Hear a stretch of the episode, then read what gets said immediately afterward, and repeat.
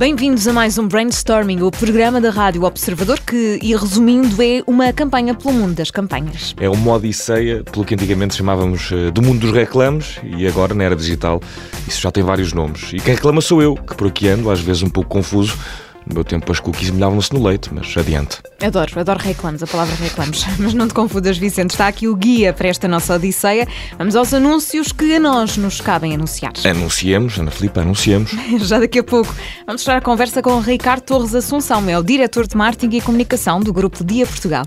Mas antes de chegarmos à ítica das grandes ideias, chinelamos pela versão digital eh, do Canto das Sereias. E emocionamos-nos para mudar um anúncio. E alerta nostalgia, vamos também ter tempo para ir com duas grandes marcas de roupa que juntas nos querem devolver ao espírito dos saudosos anos 90. Hum, isso interessa-me. Eu sou a Ana Filipe Rosa Eu sou o Vicente Figueira. e começa mais um Brainstorming e hoje a chinelar. Tô de chinelo no pé e não quero nem saber. Tenho uma mulher. Chinelamos então até aos desígnios do amor, ou pelo menos aos desígnios onde normalmente se anda à procura dele. Porque amor sem chinelo existe, mas Ana não é bela. É verdade, encontrar o amor é sempre difícil, é preciso dar passos firmes e quem percebeu isto e bem foi a marca brasileira Havaianas, que criou um perfil no Tinder para oferecer descontos aos utilizadores da plataforma, porque amar sim, mas de pé ao léu e com desconto. E o que é o amor se não um desconto na solidão, Ana? Estás a chinelar em pensamento, Vicente Figueira. Ora, esta campanha da Havaianas esteve pelo Tinder para oferecer amor sob a forma de desconto a quem desse matches com a marca. 15% de desconto, enfim, não é uma relação a 100%, mas eh, já vale qualquer coisa. Vale nem que seja um varrer para a direita, o famoso swipe right. E ao que parece, no Tinder, mais vale pôr o pé no chinelo do que pôr a pata na poça. Para esta campanha que aconteceu apenas no Brasil, a Havaianas ainda guardou uma surpresa para os matches eh, que deram com a marca. Surpresa que só conhece quem deu esses passos firmes, chinelo ante chinelo, numa relação com a Havaianas e aproveitou, entretanto, o desconto online. Namorar calçado. Isto, a vida às vezes é, é uma emoção. Uma emoção, disseste tu. Sim, porquê? Olha que se te emocionas em demasia, dás por ti e ainda mudas o novo anúncio da Lexus. Ah, eu sei do que é que estás a falar. Não sou eu que mudo o anúncio da Lexus, Vicente. É ele que muda por mim. Oh Ana, e se eles prometem sempre que mudam? E depois é o que é? Aqui muda mesmo, acredita em mim. O anúncio muda, é original, é inédito talvez, mas também é bastante assustador. Portanto, precisamos de, de música à altura. Sai música à la ficção científica, faz favor. Ora, agora sim, mas com a devida banda sonora. A Lexus criou um anúncio que se baseia nas emoções do espectador. No fundo, eh, quem vir este anúncio recebe um vídeo à medida daquilo que estiver a sentir, mesmo que não saiba bem aquilo que está a sentir. E por muito assustador que isto possa parecer, é possível através da análise das expressões faciais. E eu que achava que o futuro era amanhã, não é? Afinal já aí anda. É, o futuro no presente. Esta campanha da Lexus chama-se Feel Your Best e tem como objetivo promover o novo modelo híbrido da Lexus. E numa altura em que muito se fala de inteligência emocional, esta campanha serve-se das emoções para construir um anúncio através da inteligência artificial. E é aqui que a ficção científica se planta diante dos nossos narizes. A câmara de quem vê o anúncio lê as expressões faciais. Lê e processa dados, como se não bastasse. E depois ainda os usa, raio da máquina. O anúncio adapta-se ao ânimo, coisas como a intensidade da música, as cores ou até mesmo a velocidade do filme. Tudo isto muda consoante o estado emocional de quem estiver a ver o anúncio. Sabes que eu estou aqui a algures entre o fascínio e o medo. Acredito. Eh, Este, este projeto contou com uma equipa de arquitetos de inovação, engenheiros de software, criativos, psicólogos e também cientistas. E com tantas e tão geniais cabeças por trás, este anúncio pode, na verdade, ser 3.125 anúncios diferentes. Embrulha, Fernando Pessoa. É um anúncio para si, literalmente. E sabes o que é que também é para nós, literalmente? Não faço ideia, o quê? Tudo aquilo que nos remete a nós, filhos dos anos 90, para esses mesmos belos anos, plenos em referências e também em grandes símbolos. É caso para dizer alerta nostalgia. Não repara, o que eu quero, o que eu quero é. Não ouçam, por favor. Eu sei que estamos a falar dos anos 90, mas peço alguma contenção. Até porque aquilo que eu quero, aquilo que eu quero mesmo, aquilo que eu quero mesmo. me- Pronto, já me constipei Já- com, já esta, chega. com esta brisa de anos 90. Estava a dizer que aquilo que eu quero mesmo é falar de uma nova parceria que nos transporta, ela sim, para os efervescentes anos 90. Estou a sentir emoção, Vicente, mas não te emociones eh, que é para o anúncio não mudar, lembras-te? Eu acho que, que pega a partir daqui no texto é melhor. Aquilo que o Vicente quer mesmo, mesmo, mesmo dizer é que a Timberland e a Tommy Hilfiger vão fundir-se para uma linha de roupa que nos devolve aos mais belos padrões dos anos 90. Oh, Para já eh, estão disponíveis 17 peças com elementos associados ao hip hop. E são peças eh, que nos trazem as habituais paletas de cores, tanto da Tommy Hilfiger como da Timberland. Além disso, foi criado também um logotipo híbrido que junta as duas marcas. Um símbolo poderoso vezes dois, eh, mas o preço não há de ser mini. Hum, mas para esse problema temos a solução aqui mesmo à porta, porque já a seguir no Brainstorming estamos à conversa com Ricardo Torres Assunção, é o diretor de marketing e comunicação do Grupo Dia Portugal.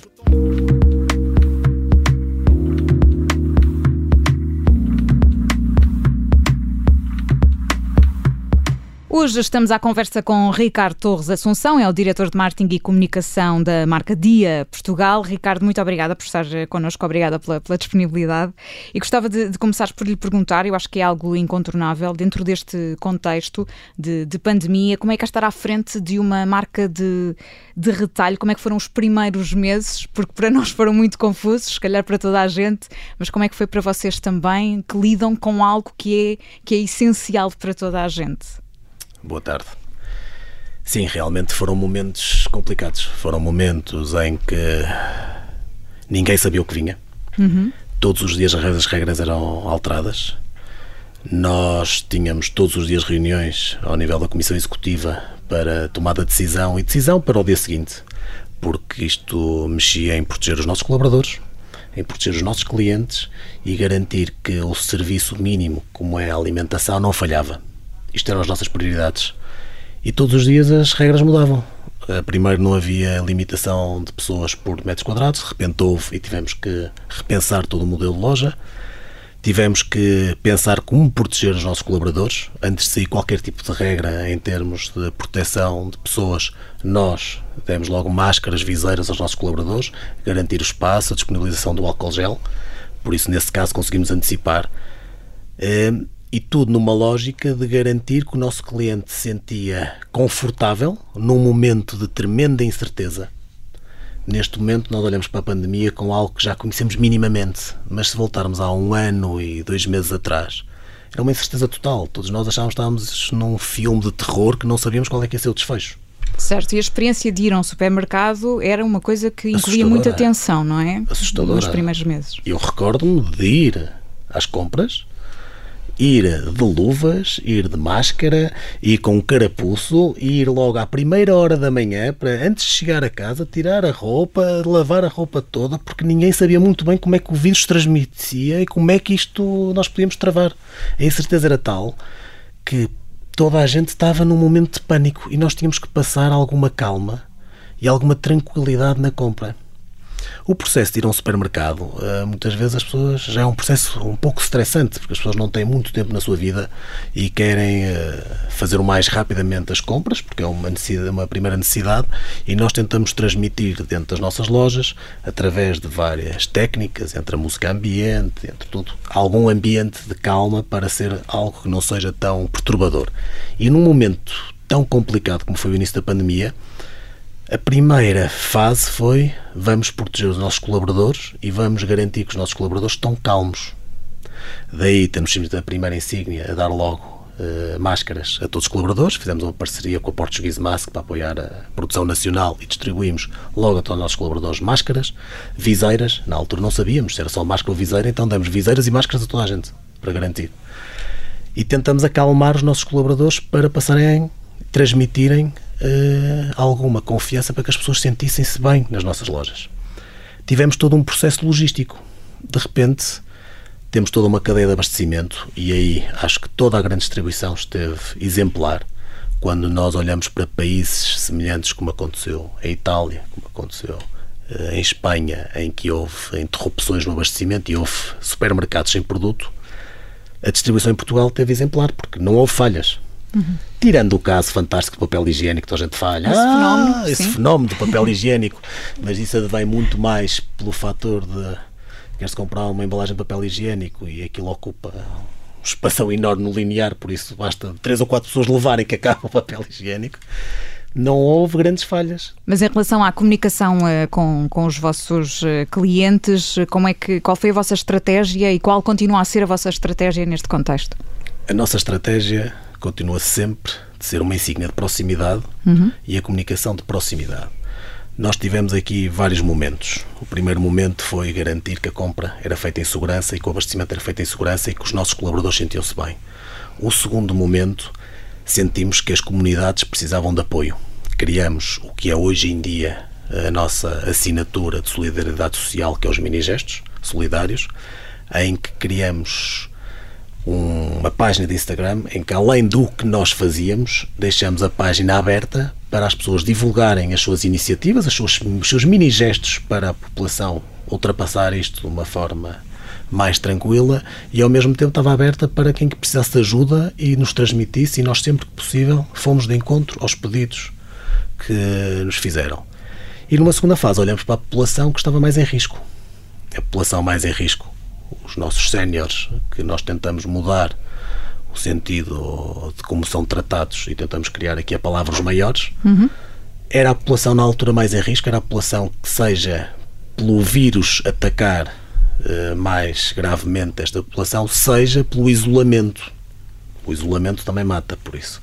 Nós tentamos aqui, ao mudar o conceito e chamá-los de maiores, e logo a seguir, com a plataforma TikTok, fazer a aproximação de gerações. Certo, eu acho que quem nos está a ouvir, eh, enfim, tem na cabeça com certeza a vossa campanha que juntou várias pessoas muito jovens que são TikTokers, eh, precisamente aos maiores. Portanto, foi uma campanha que, que esteve mu- muito ativa. A cultura também sofreu bastante e vocês aí também tiveram, tam- também tiveram um papel, também tiveram uma iniciativa para poder ajudar a cultura. Foi a fase seguinte. Isto, isto É um processo. É um processo muito mais do que lhe disse, se lhe dissesse que isto foi tudo planeado, estava a enganá-la. Porque não foi, porque ninguém sabia o que é que era o dia da manhã, então nós íamos planeando de acordo as coisas que como as coisas iam acontecendo. A partir do momento em que nós sentimos que tocamos na geração mais velha, nos maiores, conseguimos criar aqui o conceito de proximidade entre a juventude e os maiores através da plataforma como o TikTok, mas tivemos no Instagram, tivemos no Facebook, tivemos em todas as plataformas, mas usamos os TikTokers por ser a plataforma mais jovem. De seguida olhamos qual é que é o setor que está a precisar mais do nosso apoio. Porque nós, além de sermos um supermercado, um bem de primeira necessidade, somos eh, mais de 550 lojas em todos os bairros portugueses. Por isso, nós somos um supermercado de proximidade. Então, temos que ver quais do nosso público precisava mais apoio. E aí começou a cultura, onde lançamos as músicas de fundo, um projeto que ainda continua. Ainda hoje recebi um e-mail de um artista que quer participar nas músicas de fundo, em que o que nós foi, fizemos foi escolher alguns músicos de acordo com o que é o nosso perfil de compra. Não podíamos ter músicas muito agressivas quando nós queremos passar calma nas nossas lojas. Portugueses, produtores portugueses, que foram apanhados completamente também desprevenidos como todos nós e ficaram sem o ganha-pão, porque a música é o seu ganha-pão, os espetáculos é o seu ganha-pão, e dar-lhes a visibilidade e dar-lhes o palco que lhes foi retirado. E foi isso que nós fizemos. Fizemos agarrarem alguns músicos, abrir para que mais entrem em contato connosco e os ajudemos a divulgar e divulgamos em tudo que seja as nossas redes sociais, assim como nas nossas lojas. Não tendo palco físico, tem um palco radiofónico, neste caso, das nossas lojas, em que mostramos a toda a gente e criamos a lista de Spotify, em que divulgamos em todo lado onde estão os artistas e damos a conhecer o que é o, os novos artistas e os artistas emergentes portugueses. Exatamente, que nesta altura tem, tem bastante dificuldade. Já é difícil às vezes entrar no, no mercado, mas nesta altura então ainda, ainda é mais complicado. Entretanto, olhando para aquilo que vocês atualmente estão a, a fazer, estão a lançar marcas em nome próprio também. A última foi uma de gelados, não foi, Ricardo? Foi. E isso vem para a próxima fase. Exatamente. Isto- o que é que reserva uma o futuro? escadaria. Sim. Isto é uma escadaria e estamos a subir eh, com calma. Infelizmente, sabemos que a crise vai acontecer. Cada vez eh, que passa mais um dia de pandemia, mais um dia de restrições, temos vários setores e várias pessoas que ficam ou no desemprego ou que a economia não mexe. Por isso é que é tão importante ultrapassar isto de uma forma rápida e começar a pôr a economia a produzir novamente. E então nós temos um projeto que nós chamamos as nossas supermarcas. As nossas supermarcas é pegamos no que é a nossa marca dia. É uma marca própria, exclusiva da nossa insígnia Mini Preço, que já está presente há mais de 18 anos em Portugal. A marca, o Mini Preço há mais de 40. Fomos um dos primeiros a lançar as chamadas marcas próprias, as marcas de distribuidor. E foi uma marca que sempre teve muita credibilidade pelo seu preço baixo e pela sua boa qualidade. Mas era uma marca que estava um pouco envelhecida.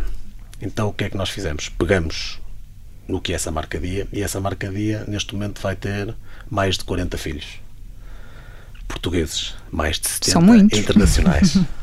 e vai ter, e como em tudo, é um melhoramento. Sempre que ultrapassamos uma geração, eu considero que o meu filho é o melhor de mim, o melhor da minha mulher que está ali. Por isso, aqui o que nós vamos entregar é exatamente o melhor que existe da marca Dia, a evolução da marca Dia. No caso dos gelados, com a Temptation lançamos uma gama completíssima de gelados, é onde temos todo um packaging, um posicionamento Rejuvenescido também. Uhum. jovem, muito próximo. Tratamos a nossa marca como uma marca trendy. Fizemos o lançamento num dos locais eh, mais conhecidos em Lisboa, num dos restaurantes mais conhecidos em Lisboa, com influenciadores, com jornalistas. Tivemos mais de 70 pessoas de uma forma faseada, ao ar livre, de máscara, Com todas as regras, toda a segurança. Mas conseguimos, durante 4 horas, com várias slots, ter cerca de 70 pessoas a provar, a experimentar e a ver o que é que é os nossos novos gelados, a nossa nova marca. Uma marca jovem, arrojada, com uma qualidade irrepreensível e depois com o que nos faz parte do nosso ADN, o preço. Exatamente, e portanto o futuro é, é por aí também, apostando nessa, nessa produção nacional, no rejuvenescimento também da, da marca. Vamos falar um bocadinho do seu, do seu percurso, Ricardo, porque aqui também temos algum tempo para isso. Como é que, eh, enfim, não sei se nos pode contar aqui alguma história inédita sobre a vida, um dia na sua vida enquanto diretor de comunicação desta, desta marca. O que é que nos últimos anos o tem surpreendido? Quais são os principais desafios? Como é que tem sido? E como é que chegou já agora eh, a, este, a este grupo? Eu acho que o início, eu acho que nós somos eh, o que fizemos até agora. E acho que o meu percurso profissional não é um percurso muito longo, tenho três empresas no meu currículo. Não é assim, apesar de já ter mais de 15 anos, mais de 15, mais de 18 anos de experiência. Só tenho três empresas eh, no meu percurso profissional. Comecei na McDonald's, no departamento de marketing. Depois passei para a Unicer, Superboc Group, hoje em dia, onde tive 12 anos. E vou neste momento fazer 6 anos na DIA. Acho que todas elas fizeram de mim o que sou hoje em dia e ajudam-me a concretizar o trabalho da forma como temos feito, como temos pautado. Acho que numa cultura americana de uma disciplina e de um rigor incrível como a McDonald's transmitiu-me bastantes valores e transmitiu-me bastante capacidade analítica e objetiva. A Unicer, Superboc Group, empresa maioritariamente portuguesa e com um mercado bastante fã e de envolvimento de consumidor, seja pelas cervejas, seja pelas cidras e afins, transmite valores e obriga-nos a trabalhar o consumidor de uma forma muito one-to-one e trabalhar a parte emotiva De envolvimento com, de com o envolvimento, consumidor? de identificação. Ah, Eu recordo-me quando entrei na Unicer, tinha 23 anos, 24 anos.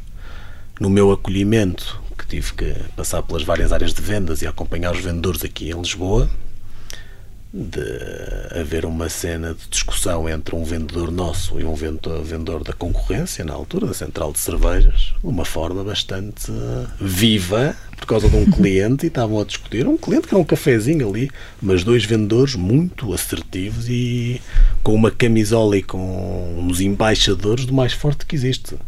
Acho que as cervejeiras, nesse sentido, trabalham muito bem o consumidor, como trabalham o seu público interno, os seus colaboradores. Há um vestir da camisola e há um amor às marcas incrível. E acho que foi isso que me transmitiu e acho que foi isso que me fez tentar ser melhor marketeer e tentar eh, envolver mais. Nós depois quando falamos da distribuição é sempre muito complicado, porque o envolvimento não é com o produto em si, a não ser quando lançamos as supermarcas e daí o projeto estar neste momento a crescer e ser um projeto que me apaixona. Nós quando envolvemos os nossos clientes, envolvemos como uma insígnia, como um espaço de venda. Que é sempre mais difícil, porque está muito mais adjacente do que é o serviço e não a qualidade do produto. Por isso temos aqui muitas outras dependências que muitas vezes não controlamos, que têm a ver com o dia a dia, A proximidade, enfim. proximidade. Nós não podemos estar bem dispostos todos os dias. Como eu sei que os nossos colaboradores não estão bem dispostos todos os dias. Às vezes chega ao final do dia, com um dia cansado, e numa caixa de pagamento não vão estar a sorrir nem vão dizer bom dia, boa tarde, porque às vezes é difícil. Toda a gente tem maus dias. Hum, e é difícil controlar isso. Mas eu acho que a excelência e a proximidade e o envolvimento do consumidor, só assim é que as marcas podem crescer, só assim é que as marcas podem ser mais valiosas.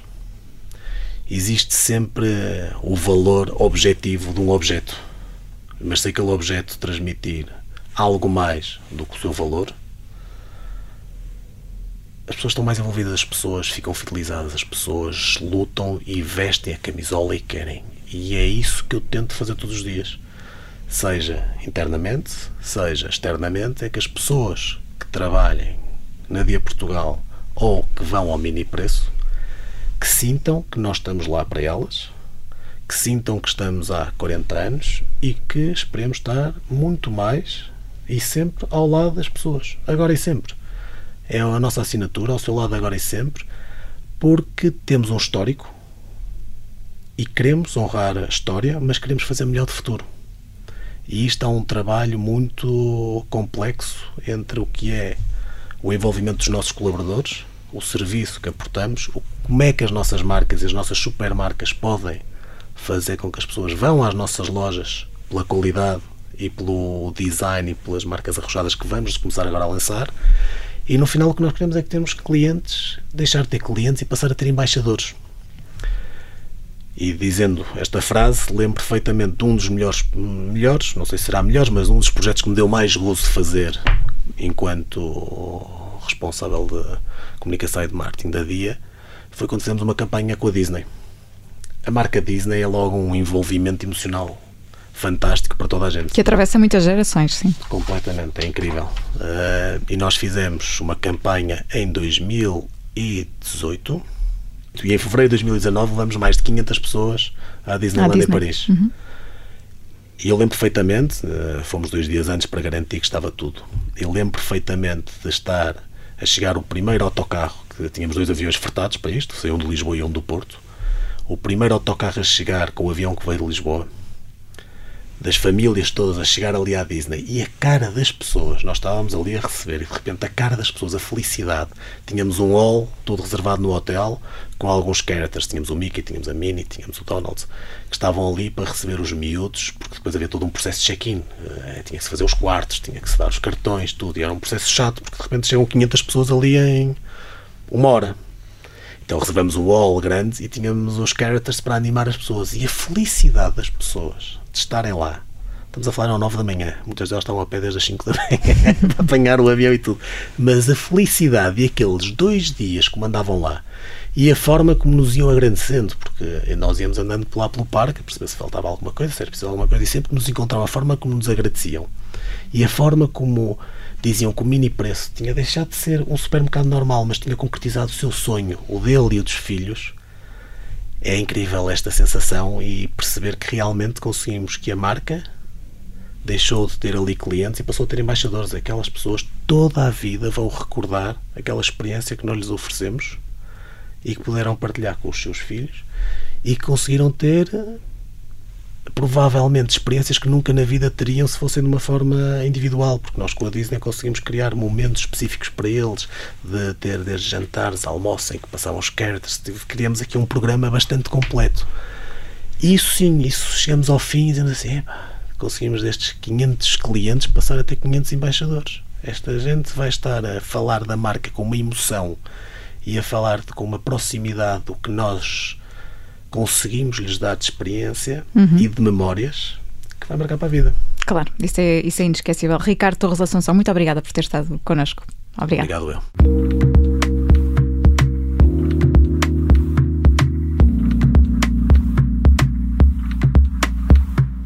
E para já, conhecemos os destaques da semana.